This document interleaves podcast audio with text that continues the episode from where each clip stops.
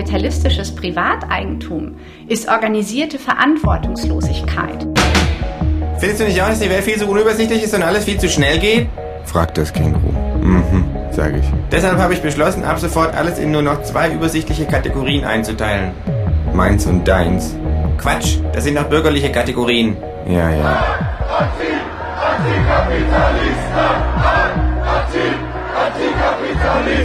Das große Ganze. Der gesellschaftskritische Podcast von MDR aktuell. Mit Lydia Jacobi, hallo und herzlich willkommen zur 17. Folge des Großen Ganzen. Ich bin Redakteurin bei MDR aktuell und gehe mit meinem Kollegen Tobias Barth in diesem Podcast den großen gesellschaftlichen Fragen der Gegenwart auf den Grund. Meins und deins, das sind doch alles bürgerliche Kategorien. So winkte einst das sprechende Känguru in Marc-Uwe Klings Känguru-Chroniken ab und stellte damit die Besitzverhältnisse in Frage. Und in der Tat, man könnte meinen, das geflügelte Wort in mancher Meldung der letzten Monate wiederzuerkennen. Die Mehrheit der Berliner und Berlinerinnen wünscht sich laut dem Volksentscheid vom letzten Herbst, dass große Immobilienkonzerne wie die Deutsche Wohnen und Vonovia zu enteignen wären. Der frühere Vorsitzende der Jusos, Kevin Kühnert, denkt in einem Zeitungsinterview über die Kollektivierung des Autobauers BMW nach und zu Beginn der Corona-Krise wurde zumindest zeitweilig diskutiert, ob sich der Staat um die Gesundheitsversorgung kümmern sollte statt privater Unternehmen. Wird da an der Idee des privaten Eigentums gerüttelt? Zumindest erleben wir gerade einen tiefgreifenden Wandel der Eigentumsverhältnisse, würde Silke van Dijk sagen. Sie ist Professorin für politische Soziologie an der Universität Jena und eine der Sprecherinnen des riesigen neuen Forschungsprojektes Strukturwandel des Eigentums. Daran sind mehrere deutsche Unis in den nächsten Jahren beteiligt. Dieser Strukturwandel, so werden wir gleich hören, macht sich allerdings nicht nur an den Forderungen nach Vergesellschaftung fest. Aber erstmal hallo. Schön, dass Sie hier sind, Frau van Dijk. Hallo. Diese ganzen Meldungen der letzten Monate, ich hatte es äh, in der Anmoderation schon genannt, die Enteignungsinitiative in Berlin, die Forderung von Kevin Kühnert, Autounternehmen, Autobauer zu vergemeinschaften, zu kollektivieren. Sind das in Ihren Augen Indizien dafür, dass die Idee des privaten Eigentums bröckelt? Es sind zumindest Indizien dafür, dass, die, äh, dass das Privateigentum in der Diskussion ist, dass Kritik prominenter, verbreiteter wird und dass es sozusagen wieder debattiert wird. Eigentumsverhältnisse waren natürlich immer zentral und relevant. Sie sind eine zentrale Basis sozusagen der kapitalistischen Wirtschaftsweise. Aber man kann schon sagen, dass es eine gewisse Eigentumsvergessenheit gab über Jahrzehnte auch wurzelnd in der Idee des Klassenkompromisses. Also man rüttelt nicht an den grundlegenden Eigentumsverhältnissen und steuert über die Verteilung. Und jetzt kann man schon sagen, einerseits haben wir so ein bisschen, könnte man sagen, eine Doppelbewegung. Wir haben schon sowas wie eine Radikalisierung von Privateigentum, könnte man sagen. Einmal durch den Wegfall der Systemkonkurrenz 1989, durch Prozesse der Privatisierung und Deregulierung in dem, was als Neoliberalismus bezeichnet wird.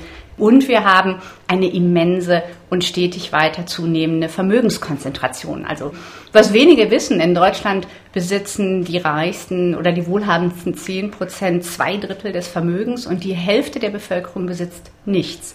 Das ist, glaube ich, für das Eigentumsthema relevant. Jetzt könnte man sagen, oh, das sieht aber düster aus oder spricht eher dafür, dass das Eigentum ähm, an äh, Einfluss gewinnt.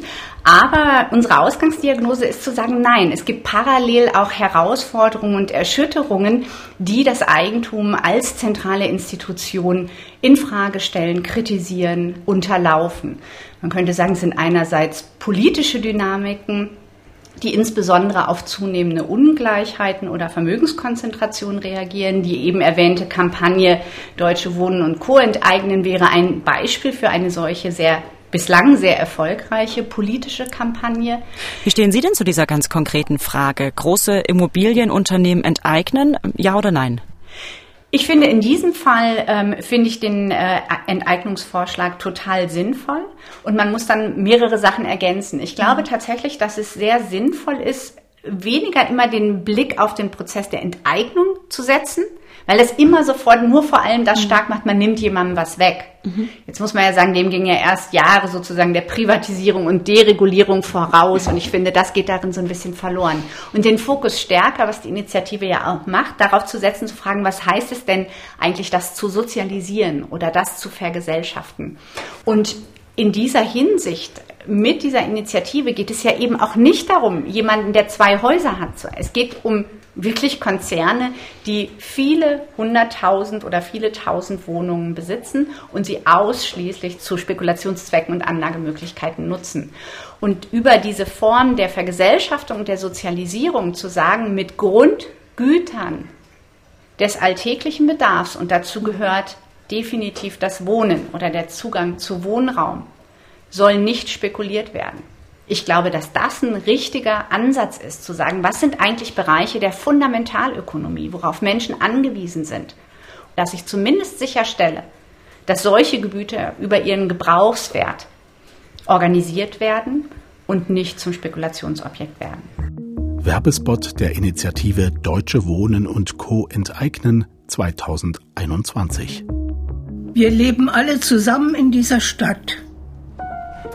Wir helfen uns, lachen miteinander und gehen uns auch mal auf die Nerven. Aber kann ich mein Leben in Berlin wirklich so gestalten, wie ich es möchte? Bin ich selber schuld, wenn ich keine bezahlbare Wohnung mehr finde.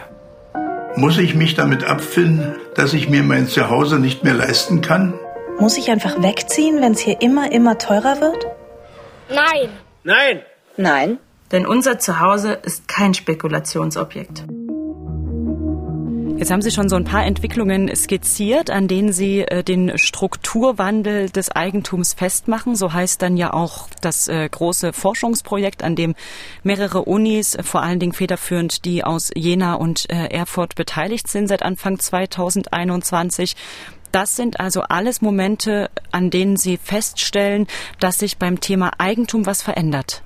Ganz genau. Die Ausgangsdiagnose, die Idee ist, dass wir einen Strukturwandel des Eigentums beobachten. Jetzt kann man natürlich sagen, und das ist komplett richtig, es gibt nichts äh, in äh, Gesellschaften, was sich nicht verändert. Natürlich waren und sind Eigentumsverhältnisse immer im Wandel. Wir würden aber schon sagen, dass vor dem Hintergrund der immensen Konzentration von Eigentum, der neuen technologischen Herausforderungen und Möglichkeiten, der ökonomischen Krisen und eben auch der zunehmenden politischen Bewegungen, ähm, auch in Richtung Commons und Gemeingüter eine Situation entsteht, ähm, wo tatsächlich wir nicht sozusagen den ganz normalen Wandel in Permanenz haben, sondern fundamental sich wandelt nicht nur, was wir besitzen, sondern auch, was es bedeutet, Eigentümerin zu sein und sicherlich in vielen Bereichen auch noch, wer Eigentümer, Eigentümerin ist. Das ganze Thema Digitalisierung, das ganze Thema von Sharing Economies, die eine neue Bedeutung durch die digitalen Möglichkeiten bekommen, das ganze Thema Wissensgesellschaft, weil wir es hier mit Ressourcen zu tun haben, die man eigentlich gut teilen kann, die aber in anderen Bereichen zum Beispiel dann wiederum auch durch Patentierung oder Zugangsschränkungen begrenzt werden. Aber diese technologischen Entwicklungen fordern das Privateigentum heraus. Wir sehen das zum Beispiel schon auch in dem Bereich, dass ähm, sich andere Vorstellungen auch von Eigentum und Diebstahl etablieren. Wir Inwiefern? Sehen, ja, zum Beispiel das, äh, das nicht legale Streaming von Filmen ist eine sehr verbreitete Technik, was, glaube ich, äh, vielen Leuten weniger merkwürdig vorkommt, als in einer Videothek einzubrechen und äh, DVDs oder Videos zu klauen. Aber ich glaube, hier sind spannende Entwicklungen, ähm, die das Thema Privateigentum zu einer ganz neuen Frage werden lassen. Wir beobachten gerade zum Beispiel, dass vollkommen neue Eigentumsobjekte entstehen. Zum Welche Beispiel, sind das? Ähm, Produkte auf den Finanzmärkten. Was bedeutet es sozusagen, Eigentümerin eines Derivats zu sein? Ähm, was bedeutet es, ähm, Aktien zu halten? Das ist natürlich nicht neu, verändert sich aber sozusagen mit der zunehmenden Bedeutung der Finanzmärkte. Ähm, was ist es, wenn äh, die Frage auftaucht, sind Eizellen Eigentumsobjekte? Verfüge ich über meine Eizellen, in den, wenn es darum geht, sozusagen sie in Reproduktionsökonomien einzuspeisen, wie zum Beispiel ein Forschungsprojekt untersucht? Oder ein anderes, das äh, mit der sprechenden Frage überschrieben ist, wem gehört der Wind? wo sich ganz neue Fragen stellten. Ich glaube, es gab ursprünglich mal äh, auch einen Rechtsstreit, ich meine in den USA, ich erinnere es gar nicht ganz mhm. genau. Was ist es sozusagen, wenn ich ähm, Eigentümerin eines Windparks bin und jemand anders baut in der Nähe einen Windpark? Klaut mir sozusagen dieser andere Windpark den Wind? Dafür müsste Wind aber ein eigentumsförmiges Gut sein. Wir haben äh, ganz andere Themen, zum Beispiel die Bedeutung indigenes, von indigenem Wissen zur Heilkraft von Pflanzen ist eine extrem zentrale Ressource, die ausgebeutet worden ist, zum Beispiel in der Pharmaindustrie. Mhm. Also hier sehen wir, entstehen ganz neue Fragen, weil Dinge, Objekte proprietär, würden wir sagen, werden, die es vorher nicht waren, oder überhaupt ganz neue Ideen entstehen, was in welcher Weise besessen werden und in vielen Fällen dann eben auch ausgebeutet werden kann. Hm. Um mal zum ersten Beispiel äh, zurückzukehren, der gewünschten Enteignung von Immobilienkonzernen. Die Debatte um Eigentum war ja eigentlich mal ein Thema, was vor allen Dingen die Linke interessiert mhm. hat im weitesten Sinne. Kann man aus der hohen Zustimmung für die Enteignung ablesen, dass dieses Thema nicht mehr nur ein linkes ist?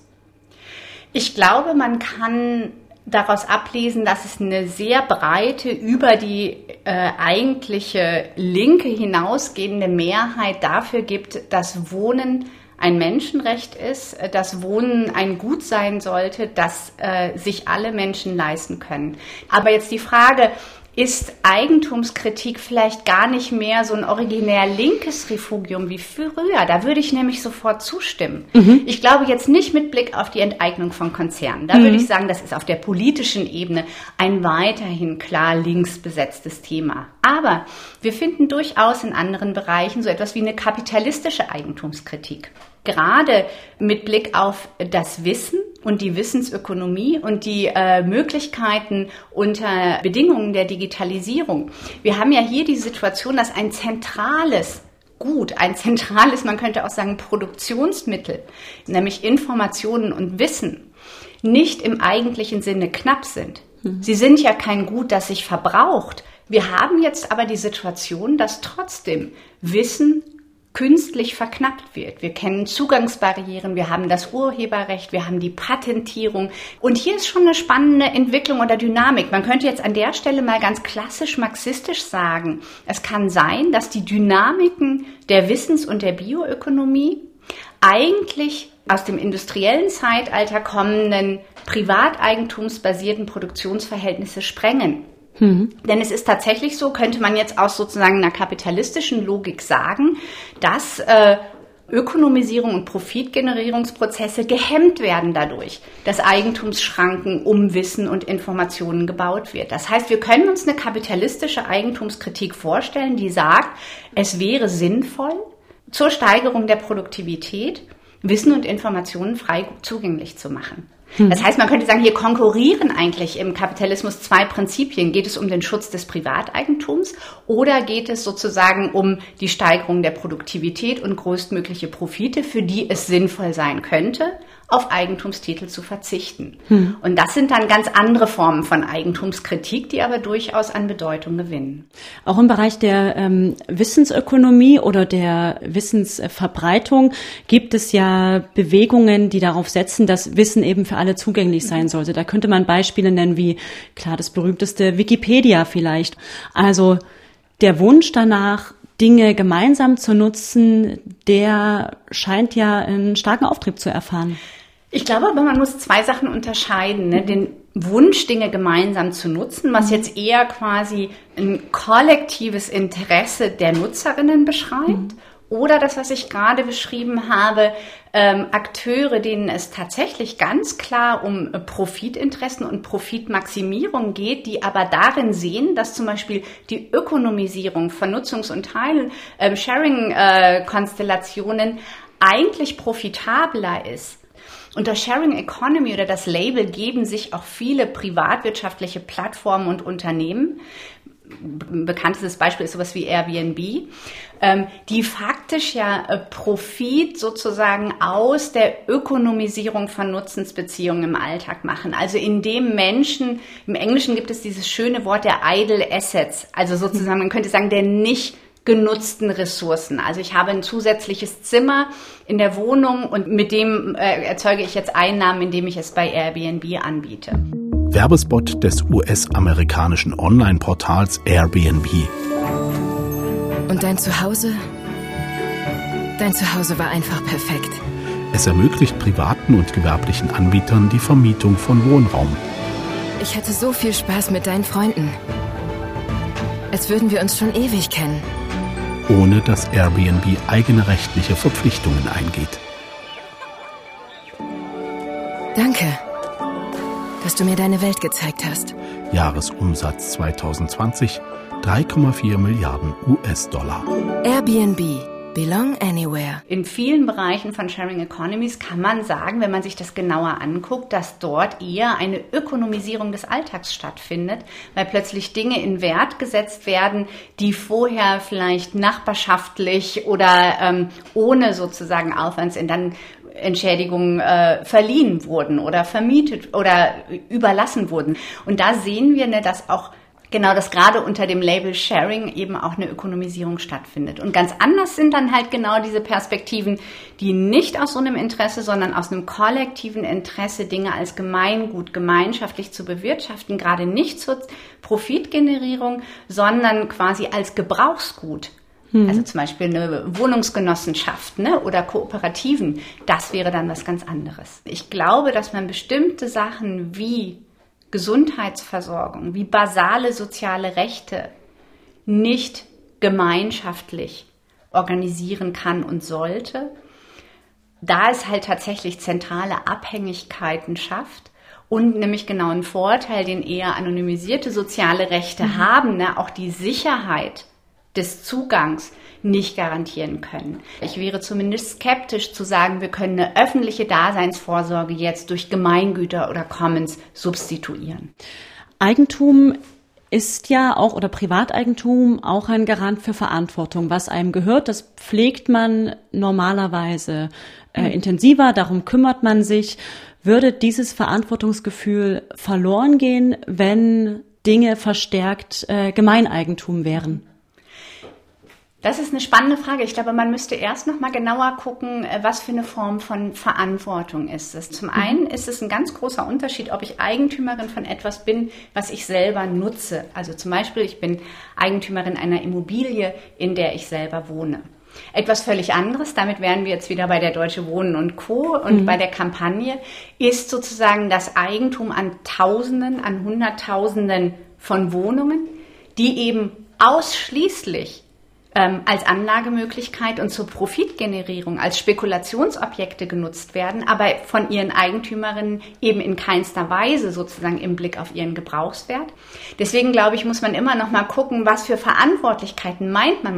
Man könnte jetzt genau sagen, diese Eigentümerinnen handeln aus einer solidarischen Perspektive hochgradig unverantwortlich, weil sie ihre Profitinteressen über sozusagen das Wohninteresse derjenigen stellen, die in den Wohnungen wohnen. Kapital flieht Tumult und Streit und ist ängstlicher Natur. Das ist sehr wahr, aber doch nicht die ganze Wahrheit. Das Kapital hat einen Horror vor Abwesenheit von Profit oder sehr kleinem Profit, wie die Natur vor der Lehre. Mit entsprechendem Profit aber wird Kapital kühn. 10% sicher und man kann es überall anwenden. 20% es wird lebhaft. 50% positiv waghalsig. Für 100% stampft es alle menschlichen Gesetze unter seinen Fuß. 300% und es existiert kein Verbrechen, das es nicht riskiert, selbst auf Gefahr des Galgens. Karl Marx, Das Kapital, Band 1, 1867. Und eine andere Frage wäre genau, wie, was würde es bedeuten, Verantwortung nicht ausschließlich individuell zu denken, öffentliches Eigentum, was vor allem sozusagen Daseinsvorsorge organisieren soll und nicht primär sozusagen der Profitgenerierung oder der Anlage dient, ist eben eine andere Form der organisierten Verantwortlichkeit.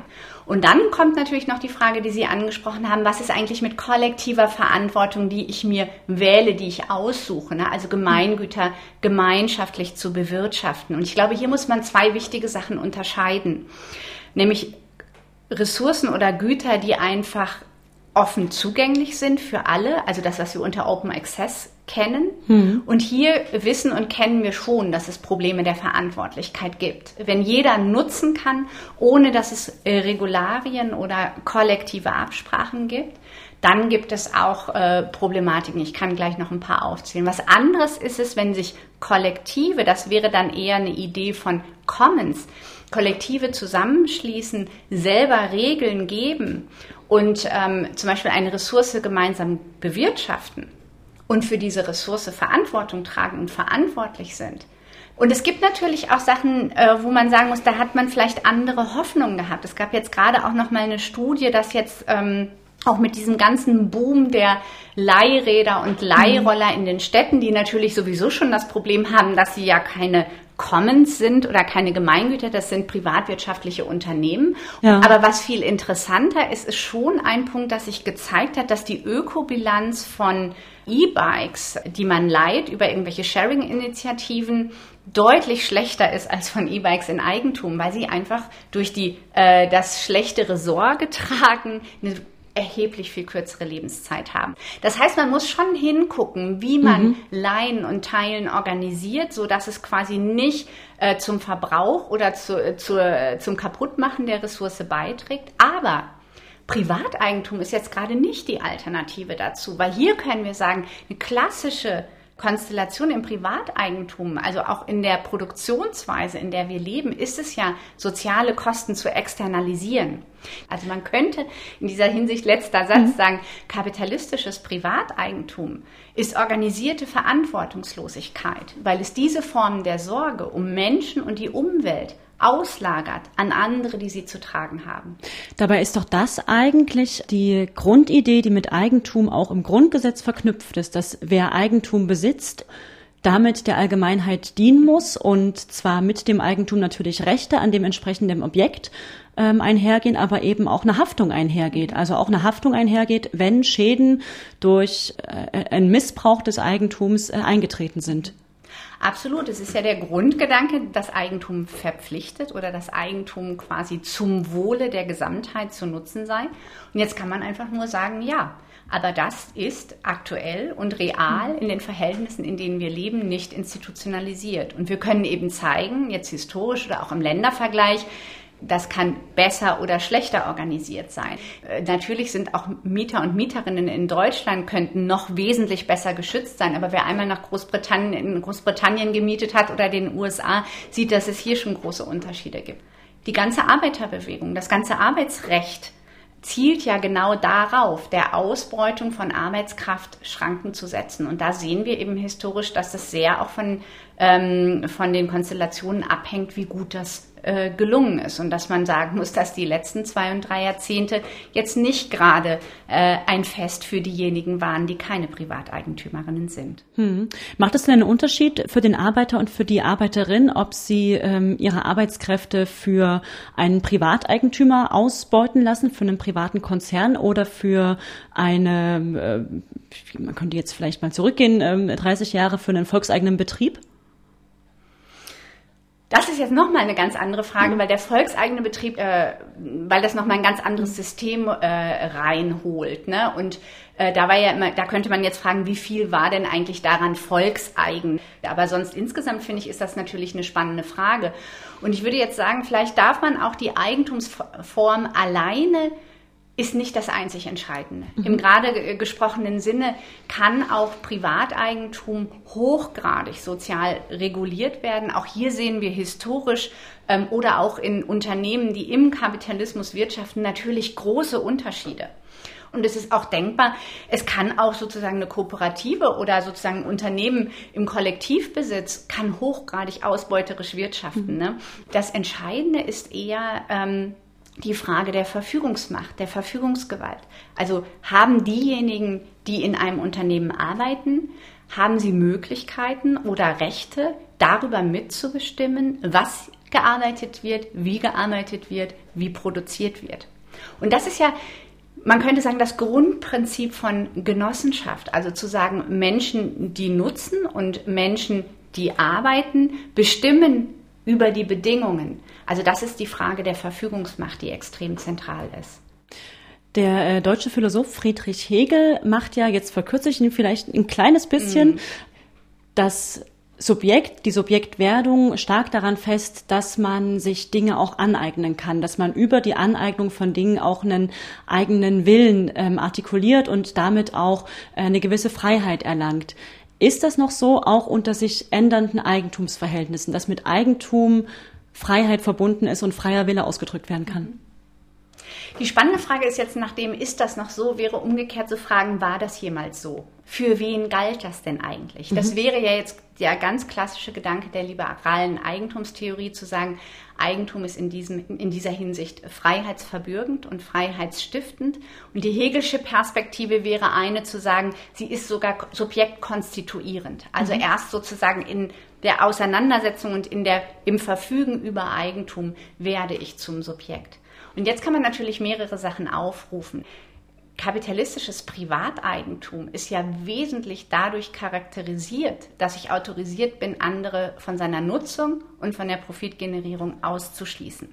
Das heißt, hier muss man immer sagen, das, was für die einen freiheitsverbürgend ist, war für den wesentlich größeren Teil der Bevölkerung Ausbeutung, Entfremdung und Unterdrückung. Also deswegen wäre es immer die Frage, wenn wir sagen, worüber können wir noch verfügen, wenn es kein Privateigentum mehr gibt, würde man sagen, viele können überhaupt erst dann verfügen, mhm. wenn es kein Privateigentum mehr gibt. Was aber natürlich ein wichtiger Gedanke ist, ähm, jetzt auch in dem Hegelschen Grundgedanken, dass in meiner Auseinandersetzung mit der Welt eine dingliche Komponente hat und die Frage der Gestaltung und der Einflussnahme hat viel damit zu tun, nämlich genau in dieser Weise planen und verfügen zu können. Die zentrale Frage ist jetzt, warum sollte und muss das an Privateigentum gebunden sein? Das ja gerade dazu führt, dass viele nicht verfügen können. Mhm. Und Privateigentum ist ja sozusagen auch die Legitimation, nicht sorgsam mit einer Ressource umzugehen, aus Profitgründen die Wohnung verkommen zu lassen, den Schimmel nicht zu entfernen. Und ich glaube, es ist ein ganz wichtiger Punkt, der vielleicht in den gesellschaftlichen Debatten um Eigentum oft, dass da auch Sachen durcheinander gehen. Wir sehen das mhm. auch immer wieder, wenn es um das Thema Erbschaften zum Beispiel gibt. Äh, wir müssen immer noch mal unterscheiden zwischen dem individuellen Eigentum an etwas, was ich auch selber nutze und der Funktion von Privateigentum im Kapitalismus, wo es einerseits wirklich darum geht, von wirklich sehr, sehr gut organisierten Interessen äh, das Vererben von Unternehmenseigentum weitgehend steuerfrei zu halten und die anderen sorgen sich, dass sie doch quasi die Wohnung von der Großmutter nicht erben dürfen. Denn dass Menschen verlässlichen Zugriff auf Ressourcen brauchen, das ist eine zentrale Frage, das würde ich auch sagen. Nur die Antwort darauf ist nicht, wie es sozusagen die liberalen Eigentumstheorien nahelegen, logischerweise das Privateigentum. Mhm. Der ähm, frühere Vorsitzende der Wirtschaftsweisen, Lars Feld, würde wahrscheinlich an einigen Stellen widersprechen. Der hatte vor einer Weile äh, mal das Zitat geprägt, ein Großteil der heutigen Umweltprobleme geht darauf zurück, dass wir zu wenig Privateigentum haben und zu viel Gemeinbesitz natürlicher Ressourcen. Was sagen Sie dazu?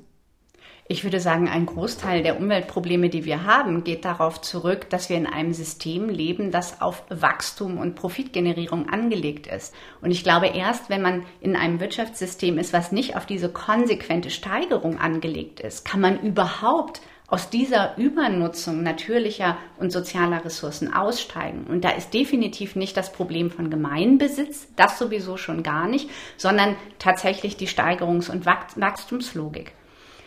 Man kann jetzt sagen, in gewisser Hinsicht, und das ist aber nicht eine Frage von Gemeinbesitz, sondern von mhm. Open Access, dass man sagt, natürliche Ressourcen, die, weil ich niemanden davon ausschließen kann, übernutzt werden. Aber da ist ja nicht das Problem der vielen individuellen Nutzerinnen, dass sie sich jetzt nicht an irgendwelche Regeln halten, sondern da müssen wir dann fragen, was sind denn die Treiber der Übernutzung? Mhm. Und das sind natürlich die ökonomischen Verhältnisse, in denen wir leben der Theologe und damalige SPD-Bundestagsabgeordnete Edelbert Richter aus Weimar im MDR 2002. Also wir haben in der Enquete-Kommission Globalisierung der Weltwirtschaft bewusst von öffentlichen Gütern gesprochen und haben gesagt, Vorsicht bei öffentlichen Gütern. Das betrifft zum Beispiel auch die Wasserversorgung. Das habe ich jetzt gar nicht genannt. Dieser Punkt, dass man sagt, wer soll das dann in Ländern der dritten Welt etwa, wer soll denn das bezahlen können, wenn jetzt privat die Wasserversorgung angeboten wird? Da kommt immer der Einwand dann, dass die jeweiligen Länder eben so schwach sind, in der Bereitstellung der Infrastruktur, zum Beispiel eben der Versorgung mit, mit Wasser oder eben auch mit Strom oder so, dass die so schwach sind, dass da am besten doch private Konzerne kommen und das dann denen eben dann äh, mal vormachen, wie man das macht. Ja, das Problem dabei ist nur, dass es teuer werden wird. Ja, und die, die bisher keine Wasserversorgung haben, werden auch weiterhin keine haben, weil sie es nicht bezahlen können. Und dann kommt ja noch die nächste Frage, was würde das denn bedeuten, bestimmte sozusagen globale Commons, die ökologisch relevant sind, in Privateigentum zu überführen? Ne? Das wäre noch die ganz nächste Frage, ob das überhaupt praktikabel wäre. Stellt sich angesichts der Klimakrise die Frage nach Eigentum auch noch mal ganz anders, wenn zum Beispiel eine gesamte Weltgemeinschaft nachvollziehbarerweise Anspruch auf den brasilianischen Regenwald erhebt und sagt, der muss aber stehen bleiben, weil das ist die Lunge unserer Erde? Absolut. Ich würde sagen, auf ganz vielen Ebenen wirft die ökologische Frage ganz neue Herausforderungen und Fragen für die Eigentumsordnung auf. Interessanterweise, weil Sie das Beispiel des Regenwalds ansprechen, mhm. da ähm, sehen wir noch etwas anderes. Hier gibt es quasi, man könnte sagen, das ist ein funktionales Äquivalent zum privaten Eigentumstitel, nämlich die Souveränitätsrechte von Nationalstaaten. Mhm. Ähm, also in dem Fall ähm, ist ja die Frage, weil der Regenwald bedeutsam ist für die ganze Welt, er befindet sich aber auf dem Territorium von konkreten Staaten, gibt es quasi bei solchen Ressourcen ein Recht ähm, von anderen, das sozusagen das etablierte Territorial- und Souveränitätsprinzip herausfordern würde. Da sehen wir auch nochmal, dass Zugänge nicht nur über Eigentumstitel organisiert sind, sondern im Kontext der nationalstaatlichen Logik auch über solche zum Beispiel Souveränitäts- und Territor Territorialrechte. Das ist eine zentrale Frage, die sich stellt. Eine andere ist natürlich, was passiert eigentlich unter Bedingungen ähm, des Klimawandels, der in vor allem im Moment Ländern des globalen Südens zur Vernichtung von Eigentum führt. Wer wäre schadensersatzpflichtig für diesen Eigentumsverlust, der ja in der Regel von eher sozusagen den Ländern des globalen Nordens verursacht wird, weil es ein ganz ungleicher Zugriff auf äh, diese Ressourcen ist. Und es stellt sich natürlich die Frage, die wir jetzt schon ein paar Mal hatten, wie gehen wir quasi ja, mit öffentlichen Gütern um, von denen niemand auszuschließen ist, die sich aber trotzdem als rival und endlich erwiesen haben. Ne? Mhm. Wie gehen wir mit den Weltmeeren um? Wie gehen wir mit der Atmosphäre um? Ähm, wie organisieren wir den Zugriff auf die Erde, die eben jetzt keinen klassischen Eigentumstitel trägt? Das heißt, äh, hier gibt es auch Debatten darüber, ähm, hat braucht die Natur sozusagen ein Recht an sich selbst. Also es wirft mhm. nochmal eine ganz neue Diskussion auch darüber auf, was sind eigentlich Eigentumssubjekte. Hier gibt es Forschungen, die zeigen, ähm, ich glaube ähm, zum Beispiel äh, für die Aborigines ähm, äh, in Neuseeland, dass sozusagen Flüsse sozusagen als Eigentumssubjekt gesehen werden. Also ich mhm. glaube, da entstehen, äh, also ich glaube, das können wir heute noch gar nicht ermessen äh, welche Erschütterungen das für die etablierten Verteilungs- und Eigentumsordnungen bringt. Zugleich heißt es immer wieder, steckt äh, im Privateigentum als äh, Grundlage für Wettbewerb ähm, ganz viel Innovationskraft, auch in Bezug auf den Klimawandel. Wären äh, Innovationen wie Solarenergie zu gewinnen, ähm, Windparks aufzubauen, sich zu überlegen, wie man CO2-neutrale Mobilität gestalten kann. Wären die denkbar ohne private mhm. Unternehmen, die im Wettbewerb zueinander stehen?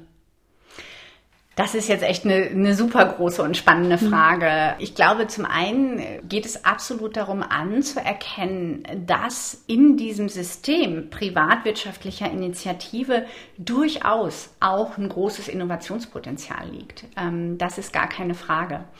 Und ich glaube, wir müssen über die große Frage, wäre das anders zu organisieren, wahrscheinlich nicht von einem Tag auf den anderen. Also Subjekte sind oder Menschen sind auch sozialisiert unter Ordnungen, ne, die bestimmte, wir sind mit der Idee von bestimmten Anreizen und bestimmten äh, Weisen zu wirtschaften oder an Ideen zu kommen, auch sozialisiert. Gib, was du kannst und nimm, was du brauchst. Das finde ich eigentlich so ein äh, Kernprinzip, was natürlich total viel auch beinhaltet. Man muss erstmal wissen, was man überhaupt braucht. Ausschnitt aus der Sendung Die Graswurzener von Jörg Wunderlich über ein Wohnprojekt der neuen Sharing Economy Bewegung in Wurzen. MDR 2018. Also wenn mir mein ganzes Leben lang gesagt wird, du brauchst einen Job, in dem du so und so viel Geld, äh, muss ich erstmal vielleicht dahinter kommen, dass ich das vielleicht gar nicht brauche. Aber es ist halt total oft, dass Menschen das gewohnt sind, dass es halt immer so diese Gegenleistung geben muss und dass Leute halt Angst haben, einfach was zu geben, weil sie Angst haben, es nicht zurückzubekommen. Und da wollen wir einfach ein Umdenken auch fördern. Ich allein habe nicht viel, doch gemeinsam haben wir mehr. Man braucht keine Ausbildung, denn Teilen ist nicht schwer. Teilen ist das neue Haben. So fasst das Goethe-Institut den Zeitgeist zusammen.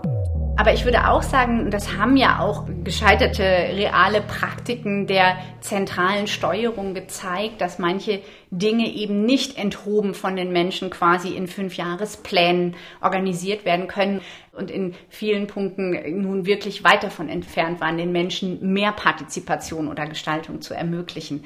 Von daher geht es natürlich schon darum, würde ich sagen, solche Formen individueller Initiative oder auch sozusagen individueller Risikobereitschaft, die nicht abzutöten, sondern eher zu gucken, wie man das kollektiv tatsächlich einbetten kann.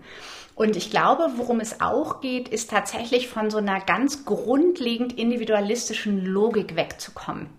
Das ist auch immer wieder eine Frage, wenn es um ähm, zum Beispiel Patentierung von Erfindungen oder auch ähm, äh, um Fragen des Urheberrechts geht, dass wir ja immer sagen müssen, niemand sozusagen erfindet etwas aus einer Blackbox heraus. Hm. Wir sind immer eingewoben in ein öffentlich finanziertes Bildungssystem. Wir profitieren von einer alltäglichen Infrastruktur. Das heißt, es werden Dinge als individuelle Innovationen und Erfindungen gesehen, die häufig ganz wesentlich aus öffentlichen Mitteln gefördert wurden, die häufig ganz stark von der Initiative von vielen profitieren. Man sieht es in ganz vielen Bereichen. Allein wenn ich mir jetzt hier äh, in Kreuzberg oder im Norden Neuköllns eine Immobilie kaufe, dann profitiere ich von der städtischen Kultur, die in mhm. diesen Stadtteilen geschaffen wurde, von ganz vielen. Und genau deshalb ist meine Immobilie sehr viel mehr wert, als hätte ich sie in einem Vorort von Wanne-Eickel gekauft. Deswegen, es geht nicht darum, individuelle Innovation oder Initiative auszubremsen. Es geht aber sehr, sehr viel mehr zu zeigen, wo eigentlich wie viele Menschen involviert sind, wo viel mehr kollektiv ist, als wir auf den ersten Blick sehen. Dann, man könnte sagen, als Spitze des Eisbergs eine geniale Idee gehabt zu haben, das ist total zentral. Aber diesen Unterbau sichtbarer zu machen, den wir mhm. brauchen, für ähm, kreative Prozesse, ich glaube, das ist extrem zentral. Mhm. Denn zugleich ist ja der Schutz und die Wertschätzung des Individuums, die auch nicht immer so gegeben war wie jetzt im 21. Jahrhundert, mhm. mit dem zugehörigen Privateigentum und den ähm, vielleicht auch privaten Innovationen äh, eine große Errungenschaft. Ja und nein. Ich glaube, es gilt immer wieder danach zu fragen, für wen ist Privateigentum freiheitsverbürgend und das auch nicht per se zu negieren, mhm. aber dann zu fragen, für wen hat es genau den gegenteiligen Effekt und dann zu fragen, wie müsste ich den Zugang zu Ressourcen, zu Dingen, zu Objekten, wie müsste ich Arbeit gestalten, dass eben äh, sozusagen die, äh, die Freiheitssteigerung für viele das Maß ist. Und natürlich mhm. Freiheitssteigerung jetzt nicht in so einem hochindividualistischen Sinne, weil wir immer auch von anderen abhängen und von anderen abhängig sind. Und ich glaube, genau diese Verwobenheit, die schafft eben, so eine Form von kapitalistischem Privateigentum nicht auszudrücken, weil sie zwar auf diese Verwobenheiten angewiesen ist, das heißt, hier ist quasi eine Kollektivproduktion am Werk, aber der Profit wird von wenigen abgeschöpft. Welche Form von Eigentum wären denn denkbar, die sich irgendwo dazwischen bewegen, zwischen kapitalistischem Privateigentum und zentral gesteuert? Ich glaube, es gibt ganz, ganz, ganz viele Mischformen. Und das mhm. ist auch das Spannende, was wir am SFB ähm, untersuchen, dass wir auch schon in der Realität ganz viele Verknüpfungen finden. Beispiel Privateigentum, was wir eben hatten, es ist eben extrem entscheidend wie es reguliert ist. Genauso kann man sagen, öffentliches Eigentum. Hier ist auch die Frage, wie ist es, wie demokratisch ist das eigentlich organisiert? Und hier kann man sich auch oder gibt es vielleicht Keimformen spannender Fragen, die dann auch etwas mit Vergesellschaftung zu tun haben? Wir analysieren das gerade für den Munizipalismus in Barcelona. Also die Idee, die dort sehr, sehr zentral ist. Dort wird dann statt Public-Private Partnerships, die sich in vielen äh, Ländern im Zuge von Privatisierungsprozessen ja herausgebildet haben, ist das Schlagwort dort ähm, die Frage von Public Commons Partnership.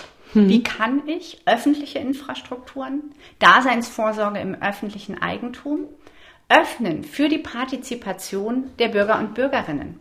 Und dann ist es gar nicht eine Kombination von unterschiedlichen Eigentumsformen, sondern eher ein öffentliches Eigentum, was aber, und das wäre eine Idee von Commons oder Commoning, von denen mitgestaltet wird, die es nutzen. Und dann gibt es natürlich nochmal, man kann Formen sozusagen genossenschaftlichen Eigentums fördern. Ne? Also genau solche Formen von Kollektiveigentum, die diese Einheit von Nutzung und Gestaltung praktizieren. Und da gibt es natürlich eine Menge Möglichkeit, hierfür Anreize zu schaffen und Möglichkeiten zu erweitern. Frau von Dijk, vielen Dank. Sehr gerne. Das große Ganze. Den gesellschaftskritischen Podcast von MDR Aktuell gibt es zweimal im Monat auf mdraktuell.de, in der ARD Audiothek, bei YouTube und überall, wo es Podcasts gibt.